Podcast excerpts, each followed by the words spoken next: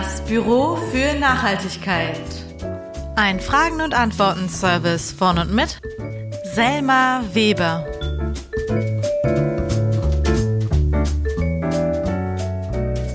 Heute mit Folge 17.1. Warum 17.1? Weil es auch eine 17.2 geben wird. Und das, weil die Frage, die mir eingeschickt wurde, sehr viel Raum für sehr viel Content bietet. Und die Frage, wenn man sie präzise beantworten will, mehr als eine Episode füllt. Okay, krass. Was war das denn bitte für eine Frage? Das hörst du jetzt. Hallo Selma. Ich hätte drei Fragen an dich über Atomenergie, Gasenergie und Kohlenenergie.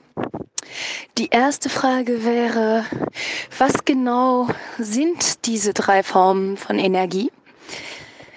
Die zweite Frage wäre, warum sind sie problematisch oder nicht? Und die dritte Frage wäre, ob du näher auf die politischen Entscheidungen, die im Europaparlament getroffen wurden, eingehen könntest. Ich sage dir vielen Dank. Die Frage kam übrigens von Manon aus Luxemburg. Manons Frage an sich ist ja schon krass strukturiert und klar. Sie will eben wissen, was diese drei Energieformen sind, wie sie sich unterscheiden und wie sie einzuordnen sind. Und was da genau Anfang des Jahres 2022 bekannt gegeben wurde und eben auch für einen enormen Aufschrei gesorgt hat. Aber gleich mal vorweg. Bekannt gegeben wurde das von der EU-Kommission, nicht vom Europaparlament. Aber das kann man wirklich auch mal durcheinander schmeißen. In dieser Episode 17.1 geht es um den ersten Teil der Frage, nämlich um die Energiefrage oder Energiefragen. In der Episode, die in zwei Wochen herauskommen wird, da geht es dann um die sogenannte EU-Taxonomie, also diese politische Entscheidung, die von der EU-Kommission bekannt gegeben wurde und die mit dieser Energiefrage sehr viel zu tun hat. Aber jetzt erstmal Fokus auf diese Episode. Bevor wir starten, gibt's, wie gewohnt, erstmal den Überblick zum Episodeninhalt. Aufschlag. Ein Blick ins Inhaltsverzeichnis. Ich werde mich ziemlich genau an Manons Aufteilung halten. Aber allem voran kommt erstmal eine Kontextualisierung der Frage, denn ohne Kontext kann man sich Sachen eben nicht so gut vorstellen. Nach der einleitenden Kontextualisierung geht es dann richtig los. Das heißt, im Hauptteil dieser Episode werde ich über Atom, Gas und Kohleenergie sprechen. Zuerst werde ich einzeln auf die jeweiligen Energieformen eingehen, also erklären, woher sie kommen und wie sie eigentlich gewonnen werden. Dann werde ich in einem zweiten Schritt darüber sprechen, ob die jeweilige Energieform problematisch ist und wenn ja, warum. Um euch nach der Theorie ein wenig Praxis mitzugeben, teile ich in der Infobox ein paar Ideen und Tipps mit euch, was beim Reduzieren der Energiequellen wirklich notwendig ist. Das allerdings ohne auf die Klassiker einzugehen, die kennt ihr ja eh alle schon. Und ganz am Ende erwartet euch dann wie immer die obligatorische Zusammenfassung, die wir, glaube ich, diesmal wirklich gut gebrauchen können. Okay, dann los geht's.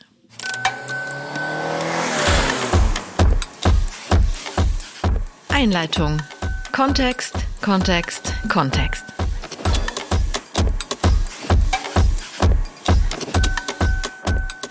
Wir brauchen ständig Energie.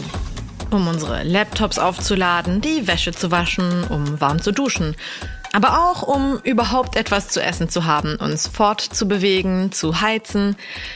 Anders gesagt, irgendeine Form von Energie brauchen wir eigentlich fast immer, wenn nicht direkt, zum Beispiel indem wir unser Handy aufladen, dann indirekt, indem wir eine rohe Karotte essen, die davor durch verschiedenste Energieaufwände bei uns zu Hause gelandet ist.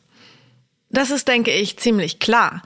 Wichtig ist auch, wir brauchen super viel Energie, viel zu viel. Und dieser starke Energieverbrauch hat uns geradewegs ins Anthropozän geführt. Anthropo was? Kleine Definition. Das Anthropozän ist eine Wortzusammensetzung aus dem Altgriechischen von Mensch und Neu. und bedeutet nicht, wie man erstmal denken könnte, neuer Mensch, sondern neue geochronologische Epoche. Anders gesagt, der Begriff Anthropozän steht für ein neues Zeitalter, in dem der Mensch zu einem der allerwichtigsten Einflussfaktoren auf die biologischen, geologischen und atmosphärischen Prozesse auf der Erde geworden ist. Nochmal anders gesagt, der Mensch mischt sich ziemlich hart in diese Prozesse ein, was definitiv nicht immer gut ist, wenn man sich anschaut, wie tief in der Klimamisere wir sitzen. Dafür steht der Begriff Anthropozän auch, für in welcher Epoche zur Hölle sind wir Menschen denn bitte hier gelandet? Oder was haben wir da angerichtet? Zurück zum Kontext. Wir Menschen verbrauchen ständig Energie. Im globalen Durchschnitt spricht man von 59 Kilowattstunden pro Person. Darunter kann man sich relativ wenig vorstellen, aber das ist ungefähr so viel, wie wenn jeder Mensch auf der Erde aus unerklärlichen Gründen Tag und Nacht einen Toaster und einen Wasserkocher durchgehend laufen lassen würde. Wie wir wissen, bedeutet im Schnitt immer, dass es Menschen gibt, die deutlich mehr verbrauchen und andere, die deutlich weniger verbrauchen. Konkret bedeutet das in diesem Fall, dass grob gerechnet EuropäerInnen im Durchschnitt fast doppelt so viel Energie verbrauchen wie der globale Durchschnitt, also sich eher so im Bereich 120 Kilowattstunden pro Person bewegen, also 59 aufgerundet auf 60 Kilowattstunden und das dann mal zwei. US-Amerikanerinnen sind noch krasser unterwegs. Bei denen ist es eher das Vierfache, also um die aufgerundet 240 Kilowattstunden pro Person. AfrikanerInnen sind deutlich sparsamer. Die verbrauchen eher so ein Fünftel, also 12 Kilowattstunden pro Person pro Tag. Das mal so als grobe Einteilung. So, und warum genau haben wir heute denn immer noch so ein riesiges Energieproblem? Ihr wisst schon, was ich meine. Irgendwie gibt es immer noch Debatten um Kohle. Ihr erinnert euch auch sicher an den Hambacher Forst. Aber auch ganz generell stellt sich ja die Frage, warum immer noch komplette Dörfer platt gemacht werden sollen für eine Energiequelle, die ungefähr so progressiv ist wie die Kirche 1850. Warum laufen immer noch Atommeiler? Warum will Frankreich noch mehr Atomstrom? Was sind die Diskussionen ums Fracking? Warum zur Hölle gibt es so wenig erneuerbare Energien? Und last but not least, warum brauchen wir diese ganze Energie eigentlich? Es wird doch eigentlich alles immer laufend effizienter. Bessere Kühlschränke, Smart Homes und so weiter. Tja, leichte Antwort und auch platte Antwort. Der Mensch ist leider nicht ganz so intelligent, wie er oder sie sich fühlt und dazu auch noch recht faul und bequem. Differenziertere Antwort. Der Energieverbrauch steigt, weil der Energieverbrauch steigt. Und je effizienter und energiesparender eine Innovation, desto mehr Energie wird auch verbraucht. Das klingt komisch und als hätte ich mich irgendwie versprochen. Mm, ja, aber es ist schon richtig, was ich sage. Ich meine, was ich da eben gerade gesprochen habe. Da das zwar nicht die eigentliche Podcast-Frage war, sie aber spätestens bei der Frage zur EU-Taxonomie ganz interessant wird, reiße ich das hier nochmal kurz an und spreche über eben diese weirde Energieverbrauchssteigerungsrate und über ineffiziente Effizienz oder so. Also kurzer Exkurs, was wahrscheinlich alle, die mich kennen, nicht wirklich ernst nehmen können und auch völlig zu Recht, weil Kurzfassen ist nicht wirklich eine meiner Stärken. Aber ich werde mich hier für euch bemühen. Wirklich, ich äh, schwöre.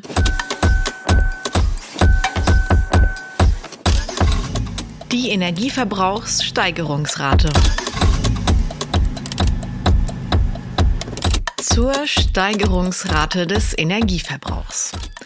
Unser Energieverbrauch steigt ständig und sogar unsere Steigerungsrate steigt. Bedeutet, kurz gesagt, wir übertreffen uns immer wieder im eigenen Energieverbrauch. Heute verbrauchen wir Menschen zum Beispiel dreimal mehr Energie als vor 50 Jahren. Und das liegt nicht nur daran, dass wir mehr Menschen auf der Erde sind. Es ist nämlich so. Je mehr Energie wir zur Verfügung haben, desto mehr Energie setzen wir ein, um noch mehr Energie zu erzeugen, um damit andere Methoden zu finden, um anders und effizienter Energie zu erzeugen und zu verbrauchen. Klingt verwirrend, ist aber eigentlich gar nicht so schwer und mit der ineffizienten Effizienz verbunden. Bevor ich dazu was sage, nochmal was zur Energieverbrauchssteigerungsrate. Fakt ist, über die Jahre hinweg hat jede neue Energiegewinnungsart, zum Beispiel Sonnenenergie oder Windenergie, nicht dazu geführt, dass eine schlechtere Energiegewinnungsart, zum Beispiel Kohleenergie, richtig verdrängt wurde, sondern es wurde dann einfach Kohleenergie und Sonnenenergie und Windenergie genutzt. Also eigentlich voll dumm. Das heißt, je mehr Energie wir quasi er und gefunden haben, desto mehr Energie haben wir uns auch erlaubt zu verbrauchen. Die Energieverbrauchsrate steigt, weil wir sie weiter ansteigen lassen wollen und immer mehr Energie verbrauchen möchten. Also aufs Private bezogen, dann nach dem Motto, ja, geil, was soll der Geiz? Jetzt, wo wir diese Energiequelle ja dann auch noch haben, können wir ja auch noch mehr Geräte anschließen. Und was hat das jetzt mit der ineffizienten Effizienz zu tun? So einiges. Die ineffiziente Effizienz. Schon mal was vom Rebound-Effekt gehört oder von Jevons oder Jevons Paradoxon? Nein? Dann hör mal gut zu. William Stanley Jevons, ein englischer Philosoph und Ökonom, hat 1865 im Alter von 30 Jahren folgende Beobachtung gemacht. Im Vereinten Königreich wollten die Menschen, je effizienter sich die Kohle, also die Kohle, die man verbrennt, nutzen ließ, nicht umso weniger Kohle verbrauchen, sondern immer mehr. Kurios, oder? Aber eigentlich etwas, was wir heute auch noch machen, nur ein bisschen in anders. Ich gebe dir mal ein Beispiel. Du machst jetzt endlich was gegen die Klimakrise und hast alle Glühbirnen zu Hause durch neue energiesparende LEDs ersetzt. Jetzt denkst du dir, entspannt, es sind ja mega energieschonende LEDs, die kann ich ja dann auch mal kurz eben brennen lassen, auch wenn ich sie gerade nicht wirklich brauche, weil sie sind ja so effizient. Oder chillig, ich habe ja jetzt grünen Strom, dann kann ich ja jetzt auch ohne schlechtes Gewissen wahllos Geräte aufladen und laufen lassen. Oder, ah, nice. Für den gleichen Verbrauch wie der alte Kühlschrank kann ich mir einen größeren neuen kaufen und habe dann, ja, also einen größeren Kühlschrank, auch wenn ich gar keinen größeren gebraucht hätte. So oder so ähnlich funktioniert der Rebound-Effekt oder auch noch das Jevons-Paradoxon. Das heißt ganz einfach gesagt, wenn etwas effizienter wird, dann nutzen Menschen nicht diese Effizienz, um beim alten Verbrauch zu bleiben, also zum Beispiel trotz LEDs das Licht immer ausschalten oder trotz der neuen energieeffizienten Kühlschränke den kleinstmöglichen nehmen, sondern sie reizen quasi diesen Gewinn, der durch die Effizienz erzielt wird, eben aus. Und das führt dann im besten Fall zu einer Nullsummenrechnung. Im schlechtesten Fall führt es eben, ob bewusst oder unbewusst, dazu, dass wir alle im Endeffekt noch mehr verbrauchen und dabei aber denken, dass wir effizienter geworden sind. Oder anders gesagt, wir verbrauchen nicht mehr Energie trotz dieser Effizienz, sondern wegen dieser Effizienz.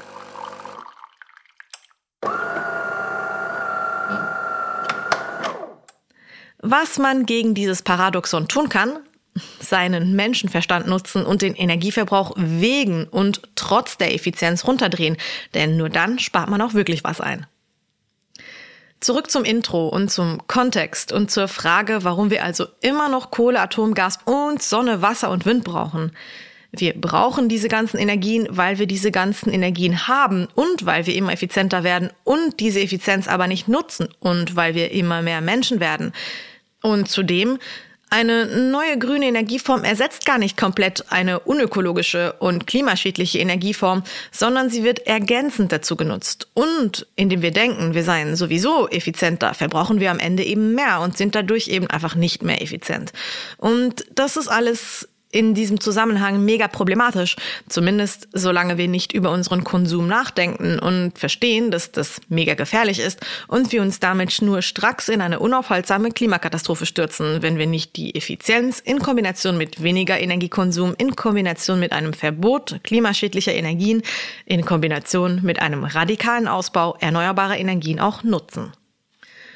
So, Nachdem wir die Energiefrage ein wenig kontextualisiert haben und geklärt haben, warum wir heute energieverbrauchsmäßig stehen, wo wir stehen, geht es dann zur eigentlichen Frage von Manon über. Und Da ihr bestimmt wegen meines kilometerlangen Intros fast wieder vergessen habt, was sie eigentlich wissen wollte, hier nochmal ein Auszug aus ihrer Sprachnachricht. Hallo Selma, ich hätte drei Fragen an dich über Atomenergie, Gasenergie und Kohlenenergie. Die erste Frage wäre, was genau sind diese drei Formen von Energie? Die zweite Frage wäre, warum sind sie problematisch oder nicht? Okay, check. Weiter geht's mit dem Hauptteil und mit Atom, Gas und Kohle.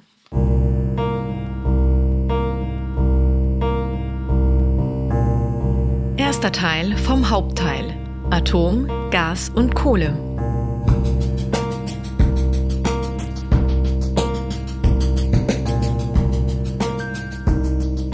Okay, klar, Atom, Gas und Kohle, das kennen wir natürlich. Aber wer von euch kann eigentlich genau erklären, wie diese Energie jeweils gewonnen wird also ich konnte es vor meiner Recherche auf jeden Fall nicht. Und deshalb schauen wir uns mal an, was da alles abgeht, bevor wir zu Hause den Strom aus unserer Steckdose ziehen oder die Heizung aufdrehen können. In diesem ersten Teil vom ersten Teil geht es nur um die Erzeugung und noch nicht um eine Einordnung. Das kommt alles erst später. Starten wir mit Atomstrom. Wie geht das mit dem Atomstrom? Ich versuche mal, es leicht zu erklären. Hm, also stellen wir uns mal eine passende Kulisse für diese kleine Erkläreinheit vor. Stellen wir uns vor, wir stünden in einem AKW. So. Um in einem AKW, also einem Atomkraftwerk, Strom zu erzeugen, braucht man einen Kernbrennstoff. Das ist meistens Uran. Aber wie kommt man eigentlich an Uran? Na, das ist eine gute Frage. Um Uran zu gewinnen, muss man sehr große Mengen an sogenanntem Uranerz in Minen abbauen. Dieses urane Erz wird dann aufwendig mit Säuren behandelt. Und dadurch entsteht dann der Kernbrennstoff, den wir eben brauchen. Dieser Kernbrennstoff wird auch Yellowcake genannt. Man braucht ziemlich viel Uranerz, um relativ wenig Kernbrennstoff zu erzeugen, was auch bedeutet, dass durch diese Behandlung viele unbrauchbare Rückstände übrig bleiben, die giftig und radioaktiv sind. Das Uran, das man gewonnen hat, ist auch radioaktiv. Und warum ist das Uran radioaktiv, beziehungsweise was passiert mit uns, wenn etwas radioaktiv ist? Das Uran ist radioaktiv, weil seine Uranatome langsam zerfallen und dabei kleine Teilchen aussenden. Diese Teilchen, die können Zellen von Menschen, Tieren und Pflanzen beschädigen. Dadurch können Lebewesen, wenn die Reparaturmechanismen der Zellen nicht stark genug sind, krank werden oder eben im schlimmsten Fall sterben. Aus diesem Grund ist es bei allem, was radioaktiv ist, immer extrem wichtig, dass es richtig gelagert und transportiert wird, weil der Schaden, der durch die Strahlung angerichtet werden kann, eben wahnsinnig groß ist. Uran ist ein fossiler Brennstoff, was bedeutet, dass es eine endliche Ressource ist, was wiederum bedeutet, dass man nicht bis in alle Ewigkeit Atomenergie gewinnen kann, weil der Brennstoff, der dafür benötigt wird, irgendwann ganz aufgebraucht sein wird. Das mal vorweg. Wenn das Uran dann im AKW angekommen ist, dann wird daraus Strom erzeugt. Um Strom aus Uran zu erzeugen, spaltet man es in kleinere Atome. Und das macht man, indem man das Uran mit Neutronen beschießt. Durch diese Beschießung zerfällt das Uran schneller, es werden neue Neutronen freigesetzt, die weitere Atomkerne spalten. Es entsteht also eine Kettenreaktion. Die abgestrahlten Teilchen spalten immer weiteres Uran, was dann dazu führt, dass es immer weiter zerfällt.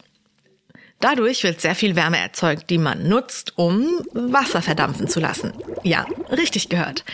Dieser Wasserdampf treibt dann wiederum eine Turbine an und das ist so gesehen der eigentliche Moment der Stromerzeugung. Die Turbine, die mit dem Wasserdampf angetrieben wird, die erzeugt eben dann den Strom. Et voilà, so macht man Atomstrom. Weiter geht's mit Gas. Besser Erdgas. Vorweg. Erdgas ist ebenfalls ein fossiler Energieträger, was, wie wir gelernt haben, bedeutet, dass es eine endliche Ressource ist. Okay, und wo kommt dieses Gas jetzt her? Hm, fragen wir mal eher, wie ist es entstanden? Dafür stellen wir uns diesmal vor, dass wir zum Beispiel Plankton sind und dass wir da so super entspannt im Meer abhängen. Wir springen dafür ein bisschen in der Zeit zurück, so um mehrere Millionen Jahre. Okay, wir richten hier mal kurz das Setting neu ein und helfen euch beim Zeitsprung. Besser. Also, ihr erinnert euch, ihr seid jetzt mal Plankton. So, Erdgas ist vor mehreren Millionen Jahren durch klitzekleine Meereslebewesen, eben beispielsweise euch, ihr kleinen Planktons, entstanden. Die Lebewesen, die hingen da so im Wasser ab und haben am Gewässergrund beim Sterben dann so über die Jahre hinweg den sogenannten Faulschlamm entstehen lassen. Dieser Faulschlamm wurde über die Jahrmillionen hinweg von Sand und Tonschichten bedeckt. Dadurch ist ein hoher Druck entstanden, der in Kombination mit hohen Temperaturen den Faulschlamm in Erdgas und Erdöl verwandelt hat.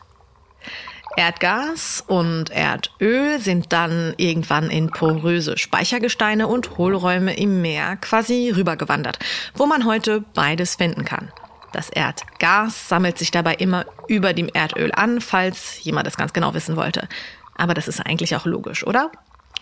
Ich erspare euch jetzt mal die weiteren Details, die kann man sich wahrscheinlich eh nicht merken. Wichtig ist, Erdgas ist ein Stoffgemisch und der Hauptbestandteil von Erdgas ist Methan, was, wie wir wissen, ja nicht gerade super ist für die Klimakrise. Um nicht zu sagen, viel schlimmer, weil Methan nämlich als Treibhausgas auf 100 Jahre betrachtet 25 mal schlimmer ist als CO2. Also das ist ja schon schlimm genug.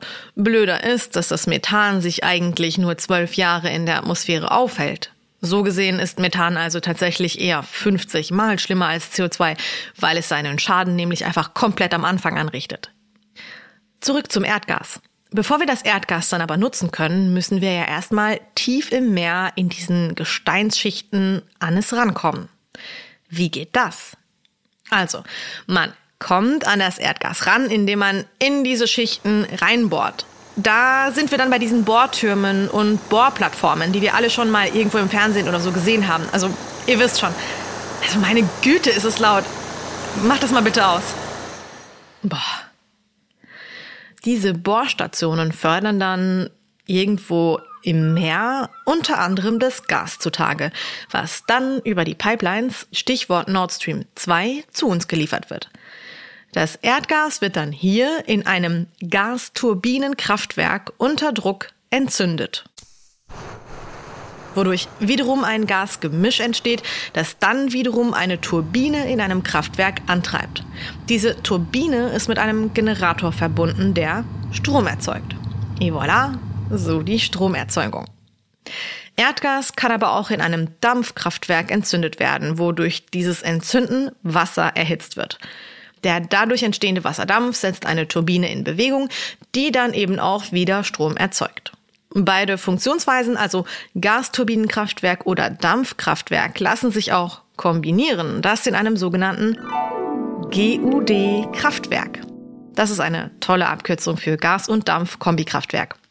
Da wird der Strom dann quasi so erzeugt, dass eine erste Turbine mit heißem Gasgemisch angetrieben wird, dieses Gasgemisch dann aber weiter genutzt wird, also weitergeleitet wird, um einen Dampfkessel zu erhitzen, der dann durch den entstehenden Wasserdampf eine zweite Turbine antreibt. Et voilà, beide Stromerzeugungsarten in einem Werk. Magic. Wir nutzen Erdgas zum Großteil, um Wärme und Energie zu erzeugen, aber tatsächlich wird es unter anderem auch für die chemische Industrie genutzt. So. Und was ist denn jetzt mit der Kohle? Das schauen wir uns jetzt an. Braun- und Steinkohle. Wichtig zu wissen ist, dass Braunkohle nicht das gleiche ist wie Steinkohle. Die Art, wie damit Strom erzeugt wird, ist aber identisch. Braunkohle wird über Tage, so nennt sich das, abgebaut. Über Tage bedeutet über der Erde. In Deutschland wird Braunkohle zum Beispiel in der Lausitz abgebaut. Steinkohle wird unter Tage, also unter der Erde abgebaut. Es gibt aber seit 2018 keine Steinkohlebergwerke mehr in Deutschland, nur als Info. Wie entsteht denn Kohle so allgemein? Also dafür lade ich euch wieder mal ein, kurz mit mir zu reisen. Diesmal Pi mal Daumen 345 bis 280 Millionen Jahre zurück. Und diesmal seid ihr nicht Plankton, sondern große Pflanzen. Zum Beispiel Fahne. Okay, sind jetzt alle in der Sumpfvegetation angekommen? Super. Also, wir sind ja jetzt hier gerade so mega große Fahne und Fun Fact, einige Fahne wurden damals, also vor mehreren Millionen Jahren, so groß wie Bäume. Und gerade geht's uns Fahnen noch gut. Aber nicht mehr lange, denn es bahnt sich nämlich ein Klimaumschwung an und zack, wir sterben. Und das tun wir eher dramatisch, denn wir stürzen in Sümpfe, wo wir komplett mit Wasser bedeckt sein werden. Und das ist der entscheidende Punkt, denn jetzt kommt kein Sauerstoff mehr an uns ran und das bedeutet, wir können uns nicht ganz zersetzen. Über die Jahrhunderte hinweg lagert sich immer, immer mehr Sand und Schlamm auf unserem sogenannten organischen Material ab. Das übt einen krassen Druck auf uns aus und es erhöht die Temperatur und wieder zack, chemische Reaktion, Abspaltung, Sauerstoff von Wasserstoff, Kohlenstoffanteil steigt. Dieser Prozess nennt sich Inkohlung. Je länger die Inkohlung passiert, desto weniger Sauer- und Wasserstoff ist in der Kohle drin. Zuerst entsteht durch die Inkohlung Torf, dann Braunkohle, dann Steinkohle und dann Graphit. Okay, gehen wir mal wieder raus aus diesem Sumpf. Gut, das heißt, Steinkohle ist einfach älter als Braunkohle? Korrekt. Und sie ist tiefer in der Erde drin. Deshalb wird sie unter Tage abgebaut und die Braunkohle über Tage. So, nach diesem kleinen Exkurs in alte Zeiten, der uns erklärt hat, wie Kohle überhaupt über die Jahrmillionen hinweg entstanden ist, müssen wir ja noch klären, wie denn jetzt aus Kohle Strom erzeugt wird. Ganz einfach. Die abgebaute Kohle wird ins Braunkohle- oder Steinkohlewerk transportiert.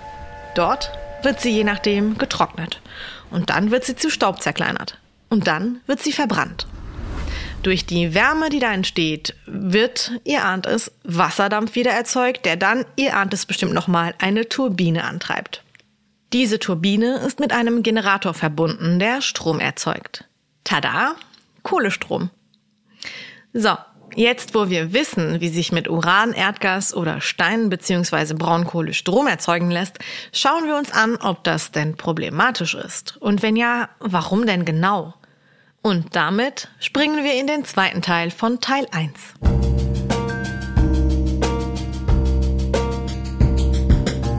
Zweiter Teil vom Hauptteil. Wo ist denn jetzt eigentlich das Problem? Ja, um das zu erklären, ist es am sinnvollsten, sich jede einzelne Stromerzeugungsart nochmal separat anzuschauen. Wichtig zu wissen ist, dass keine Energiegewinnungsform CO2-frei ist. Denn bei und für jede Form muss irgendetwas an Infrastruktur und Geräten gebaut, zur Verfügung gestellt werden, gewartet werden, repariert und instand gesetzt werden und so weiter. So, das mal vorweg. Wir beginnen dann jetzt aber wieder mit Atomstrom. Uff, ich hoffe, ihr habt Zeit und Konzentration mitgebracht, denn jetzt geht es nochmal ins Detail. Also, jetzt kommt erstmal eine längere Auseinandersetzung mit Atomstrom, aber es lohnt sich, versprochen. Denn gerade bei Atomstrom ist die Diskussion eben doch gar nicht so klar und eindeutig, wie man auf den ersten Blick denken könnte. Und einige Argumente haben mich als Atomstromgegnerin auch ziemlich überrascht. Don't get me wrong und bitte kein Hate an dieser Stelle. Ich bin sehr skeptisch, was Atomenergie angeht. Aber um eine saubere Diskussion führen zu können, darf und will ich euch natürlich keine Argumente vorenthalten, also kommen auch beide Seiten zu Wort. Also, ist Atomstrom problematisch? Ganz eindeutiges Jein.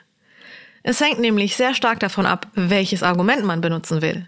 Ich stelle euch mal alle Argumente vor und ihr positioniert euch dann einfach selber. Äh, aber sei mal, Moment mal. Ist es mit dem Atomstrom in Deutschland jetzt zum Beispiel nicht eh egal, weil die paar restlichen AKWs sowieso alle 2022 abgeschaltet werden? Ja und nein.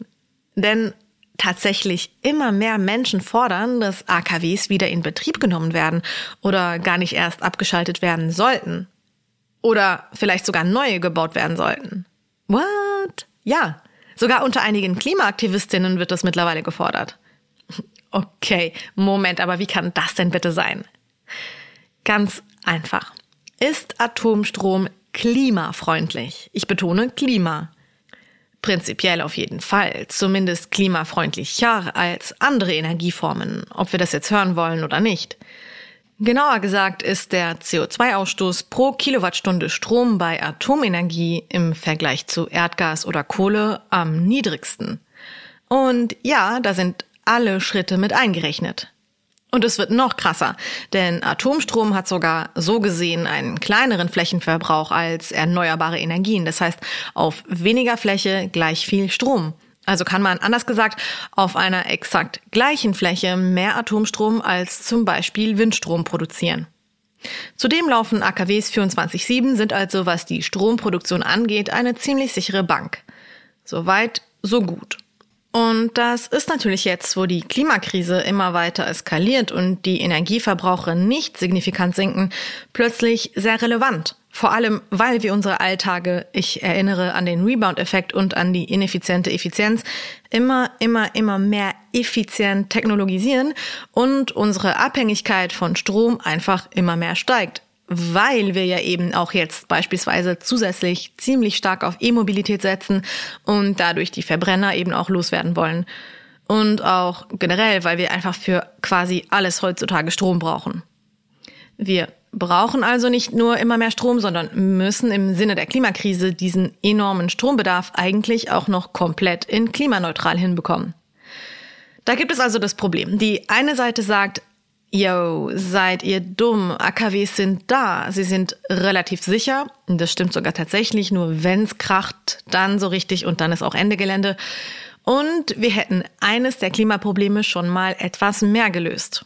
Vor allem in Anbetracht der Tatsache, dass in Deutschland eben 2022 alle AKWs vom Netz genommen werden und die CO2 ultraintensiven Kohlekraftwerke bis 2038 weiterlaufen. Schlauer wäre auf jeden Fall gewesen zu sagen, dass die Kohlekraftwerke alle ausgeschaltet werden bis 2022 und die AKWs weiterlaufen bis 2038. Nur mal so. Und nur damit es wirklich klar ist. Ich bin definitiv Generation Super Angst vor Super GAU und komme auch aus dem Lager derjenigen, die so ein Teil nicht in ihrem Vorgarten stehen haben wollen. Aber hier geht es ja, wie gesagt, um die Fakten und nicht um die Emotionen. So, das heißt in Zahlen ausgedrückt. Ich zitiere da ein sehr gut erklärtes Video, das ich in den Show Notes verlinke. In Deutschland haben 2020 die sechs verbleibenden AKWs 60,9 Terawattstunden Strom produziert. Die Terawattstundenzahl ist nicht so relevant im Vergleich, das könnt ihr eigentlich auch gleich wieder vergessen. Wichtiger ist Folgendes. Um diese 60,9 Terawattstunden, die diese sechs AKWs erzeugen, mit Braunkohlekraftwerken zu erzeugen, braucht man fünf Braunkohlekraftwerke. Also entweder sechs AKWs oder fünf Braunkohlekraftwerke, so Pi mal Daumen. Und jetzt wird's spannend. Diese fünf Braunkohlekraftwerke verursachen dabei, um die gleiche Menge an Strom zu produzieren, 70 Millionen Tonnen CO2. Die sechs AKWs verursachen für die gleiche Menge Terawattstunden aber nur 900.000 Tonnen CO2. 70 Millionen Tonnen CO2, das ist plus minus 10 Prozent der Emissionen von Deutschland. Also nicht gerade wenig. Und 900.000 Tonnen, das ist 98,7 Prozent weniger CO2 als 70 Millionen Tonnen. Das heißt, um die gleiche Strommenge zu erzeugen, emittieren wir mit Kohlekraftwerken 98,7 Prozent mehr CO2 als mit AKWs. Speaking of konkretes CO2 pro Kilowattstunde. Bei Atomstrom liegen die Werte, je nachdem wen man fragt, sehr weit auseinander. Die meisten Quellen, die den kompletten Bau von AKWs, die Stromproduktion und den Abbau der AKWs mit eingerechnet haben, kommen auf einen Wert zwischen 68 und 160 Gramm CO2 pro Kilowattstunde, abhängig davon, wann und wie ein AKW wo gebaut wurde. Und um mit dieser Zahl etwas anfangen zu können, vergleichen wir es mal mit den erneuerbaren Energien. Und da beginne ich mit dem höchsten Ausstoß an CO2 und gehe dann bis zur klimafreundlichsten erneuerbaren Energieform weiter. Solarenergie verursacht durch die Photovoltaik im Schnitt und je nach Photovoltaikmodell um die 33 Gramm versus im besten Fall die 68 Gramm von Atom. Windkraft auf dem Land kommt auf um die 9 Gramm, Windkraft offshore, also vor der Küste, auf 7 Gramm. Und Wasserkraft kommt auf 4 Gramm CO2 pro Kilowattstunde. Das kann man sich jetzt sowieso nicht alles merken. Wichtig ist, Wasser ist klimafreundlicher als Wind, Wind ist klimafreundlicher als Solar, Solar ist klimafreundlicher als Atom und Atom ist unter den more nasty ones die klimafreundlichste Form der Energieproduktion. An dem Klimaargument ist also etwas dran, vor allem eben in Anbetracht der Tatsache, dass gerade die Kohlekraftwerke weiterlaufen und die AKWs abgedreht werden. Aber come on, sei mal, AKWs, also die sind doch. Nee. Ja, nein, voll. AKWs sind ganz klar, wenn was passiert, ultra krass gefährlich.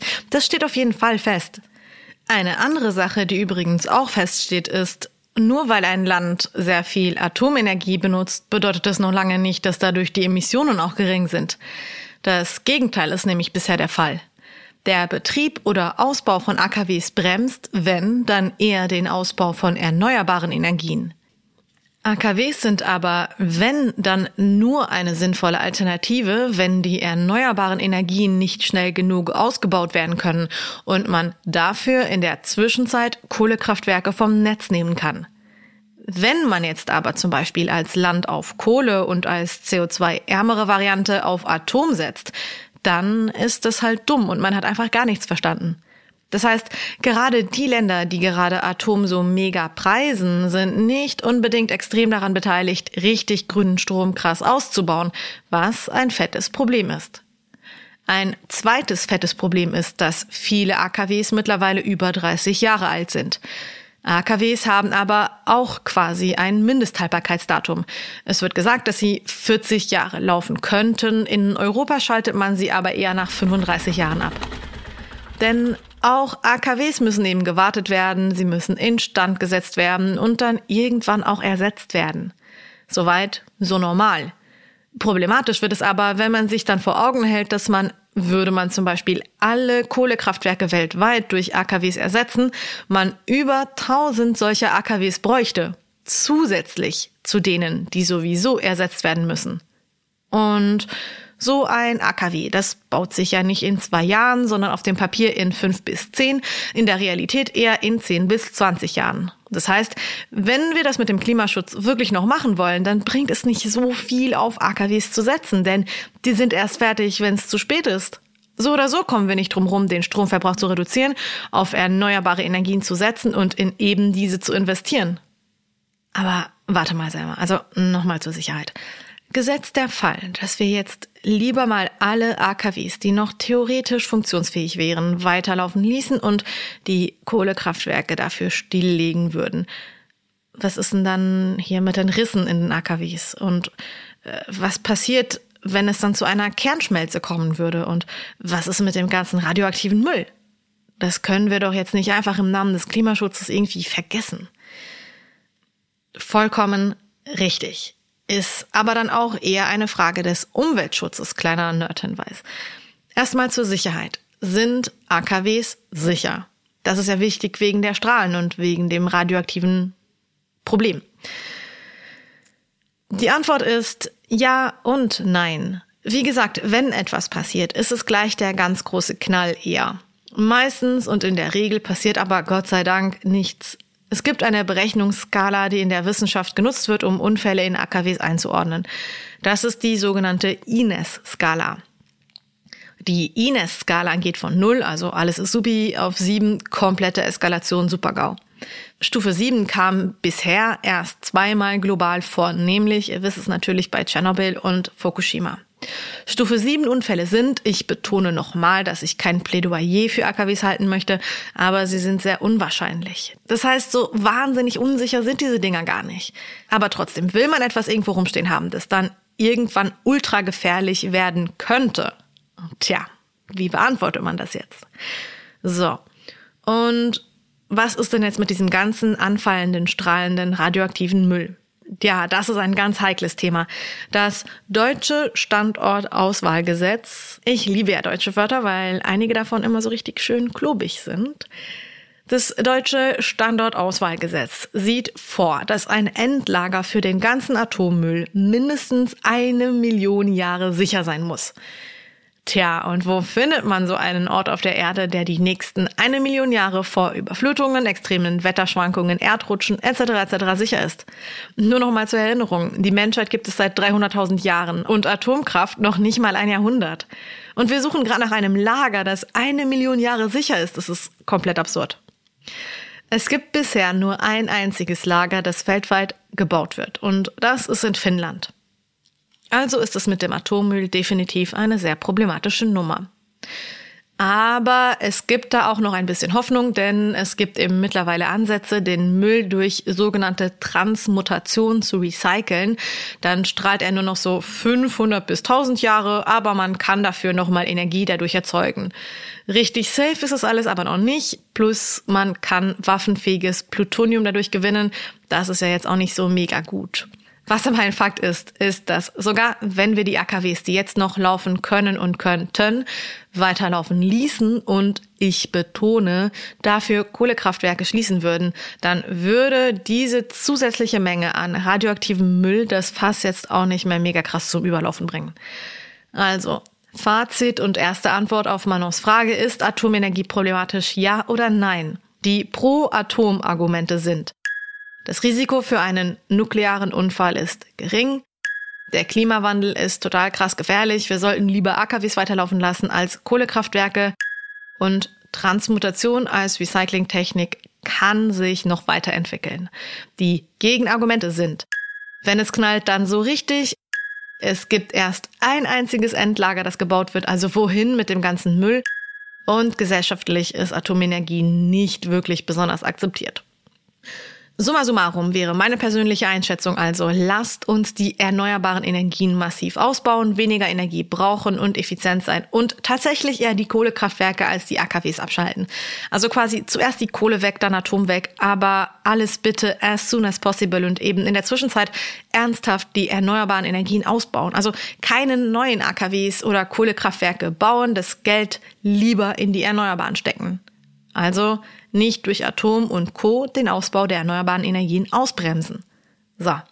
Die Antwort zur Atomenergie, die war jetzt deshalb so lang, weil es da mehr zu beachten gibt und die Debatte kontroverser ist.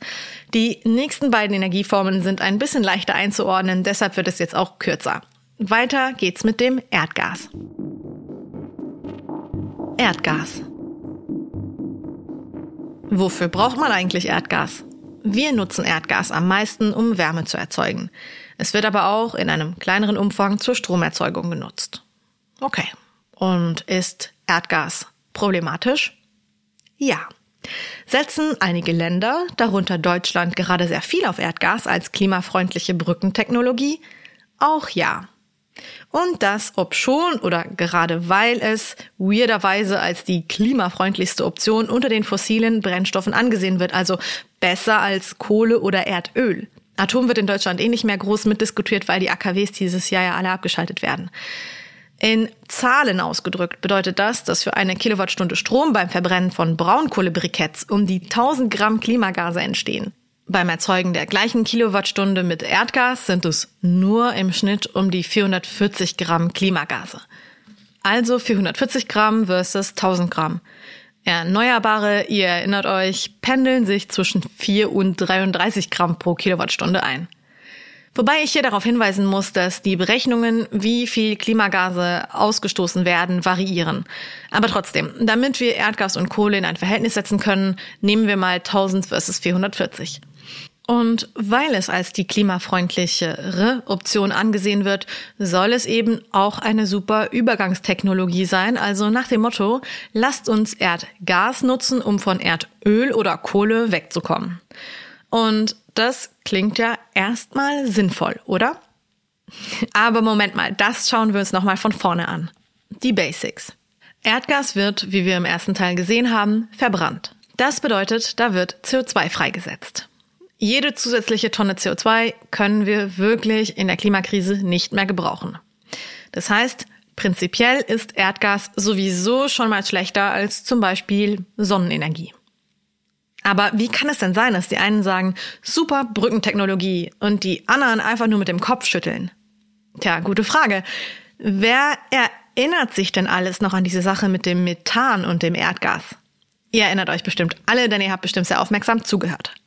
Also theoretisch ist Erdgas weniger schlimm als zum Beispiel Kohle, weil, wie wir gesehen haben, wirklich weniger CO2 beim Verbrennen freigesetzt wird.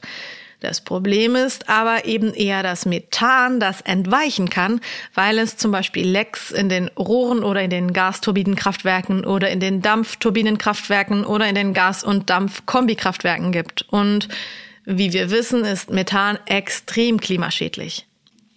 Äh, aber sei mal, also stopp mal, stopp mal.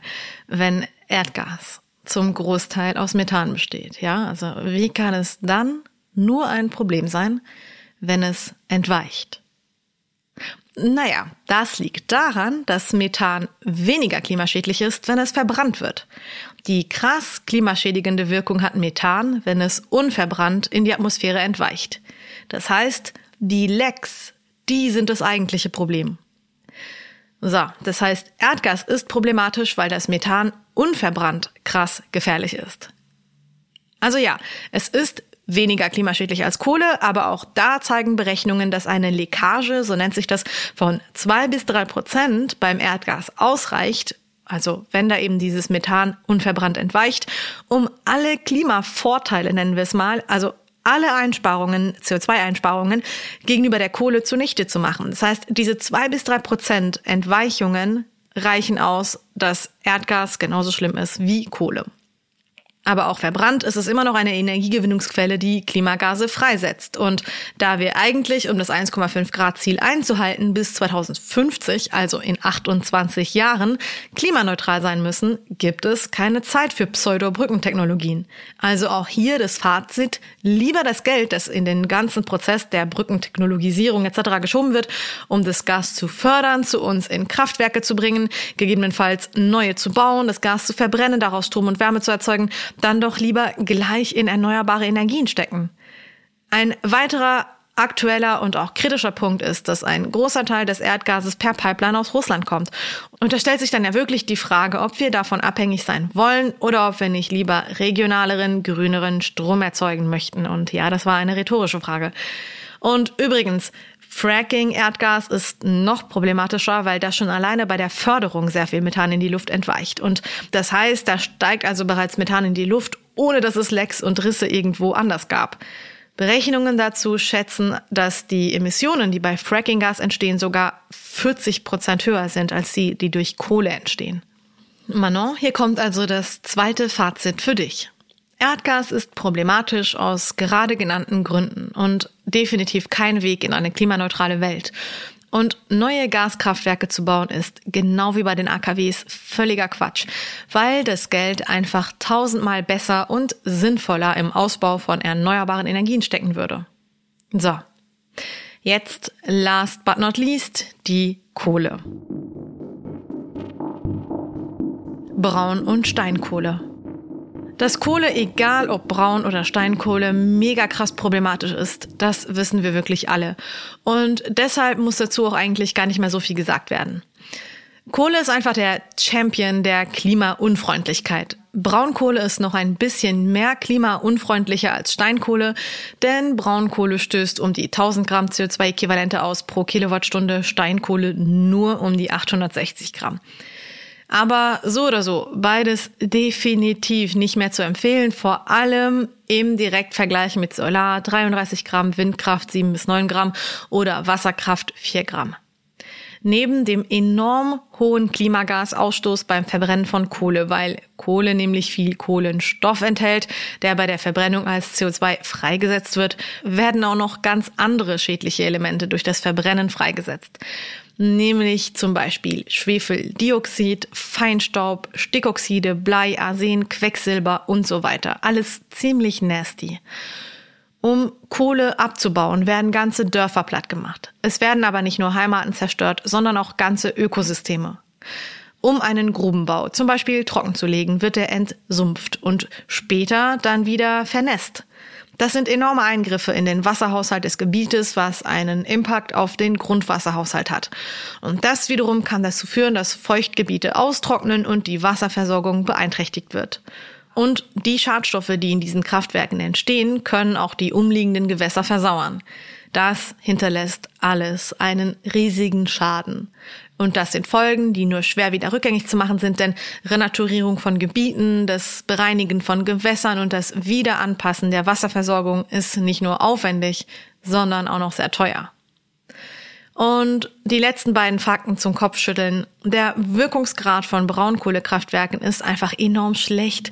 Was bedeutet, dass sogar die modernsten Kraftwerke nur um die 45 Prozent Wirkungsgrad erzielen. Das bedeutet, dass über die Hälfte der Energie einfach durch den Schornstein verpufft. Schlechte Kraftwerke haben nur einen Wirkungsgrad von bis zu 30 Prozent. Das ist einfach richtig schlecht.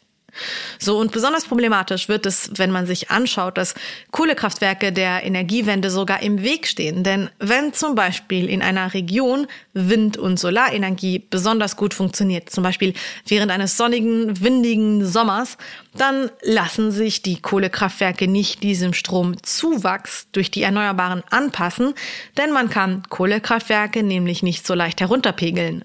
Und das bedeutet, dass dann eben manchmal eher die erneuerbaren Energien vom Netz abgekoppelt werden müssen, weil sich die Kohle eben nicht einpendeln lässt. Gut. Also zur Kohle könnte man echt noch viel mehr sagen, aber ich denke, die wichtigste Info ist, keine Kohle mehr für Kohle. Die Kohlekraftwerke schließen ist, um die Klimaziele einzuhalten, einfach mega wichtig. Wir sollten auf jeden Fall alle den oder die StromanbieterInnen wechseln, weil, ja, also Kohle, das geht einfach gar nicht mehr klar. So, und damit wären wir fast am Ende angekommen. Alle, die noch nicht komplett erschlagen sind und spätestens jetzt Lust haben mitzuhelfen, Kohle, Gas und Atom abzuschalten, die sollten jetzt zuhören. Denn als letzter Abschnitt kommt die Infobox. Also hier eine kleine Auflistung an Sachen, die wir jetzt tun können. Möglichkeit Nummer eins: Ganz logisch, Strom und Energie sparen. Nicht auf den Rebound-Effekt reinfallen, nicht ineffizient sein, sondern effizient. Und nachhaltige Energien kaufen. Lasst uns wirklich kein Geld mehr in klimaunfreundliche Energieformen stecken. Das ist wirklich wichtig und der Umstieg ist auch wirklich leicht. Möglichkeit Nummer zwei. Wähle PolitikerInnen, die verstanden haben, dass wir erneuerbare Energien brauchen, und zwar as soon as possible und bestenfalls eigentlich schon gestern. Möglichkeit Nummer drei. Spreche darüber. Spreche mit deinem Umfeld über Klima- und Umweltschutz, über Nachhaltigkeit und Co. Menschen hören eigentlich ziemlich gerne anderen Menschen, die sie mögen, zu. Mach das aber auf eine friedliche Art, also ohne Schuldzuweisungen, denn letzten Endes lernen wir alle konstant dazu, jeder und jede in einem anderen Gebiet. Und nicht alle kennen sich halt mit Nachhaltigkeit aus. Ich habe übrigens auch eine Episode über Klimakommunikation gemacht und wenn du dazu mehr hören willst, dann höre doch einfach in Folge Nummer 6 rein. So, das mag jetzt möglicherweise relativ basic erscheinen, aber Klima- und Umweltschutz muss halt auch einfach nicht immer mega schwer sein. Wir sollten ehrlich mit uns sein, unser Handeln reflektieren und uns nicht selber für dumm verkaufen. Denn viele Sachen wissen wir ja eh schon. Wir flunkern uns halt einfach nur sehr gerne aus Bequemlichkeit an. Lasst uns damit aufhören und wirklich aktiv werden. Es stand noch nie so viel auf dem Spiel wie jetzt. Und damit kommen wir dann zum richtigen Ende dieser Episode, nämlich der Zusammenfassung. In a nutshell. Kurz und knapp zusammengefasst.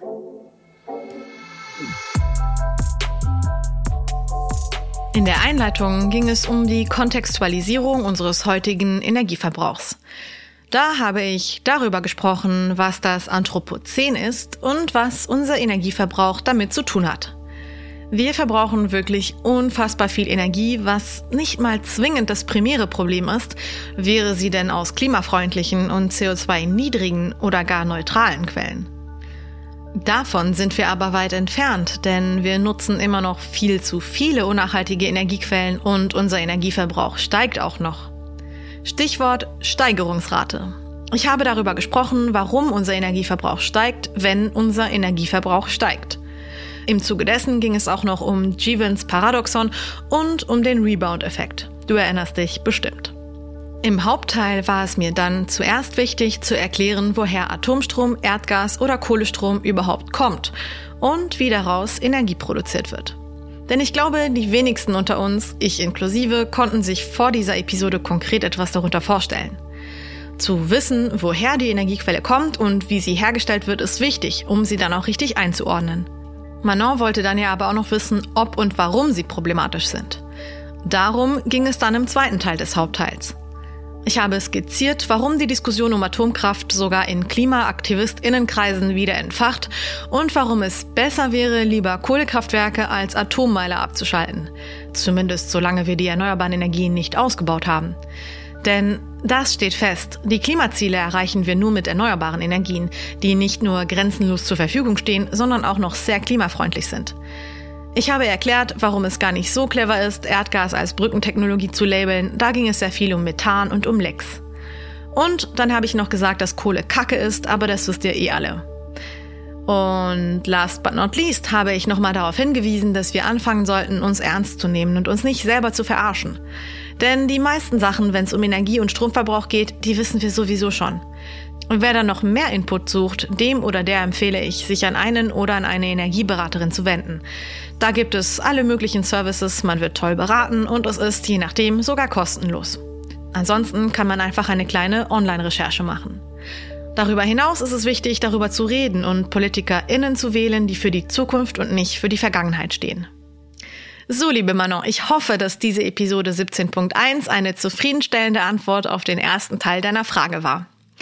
In zwei Wochen kommt dann die Antwort auf den zweiten Teil deiner Frage. Da wird es dann um die sogenannte EU-Taxonomie gehen. Danke, dass ihr mir zugehört habt und ich schicke euch, wie immer, ganz viele Ökokisses. Eure Selma.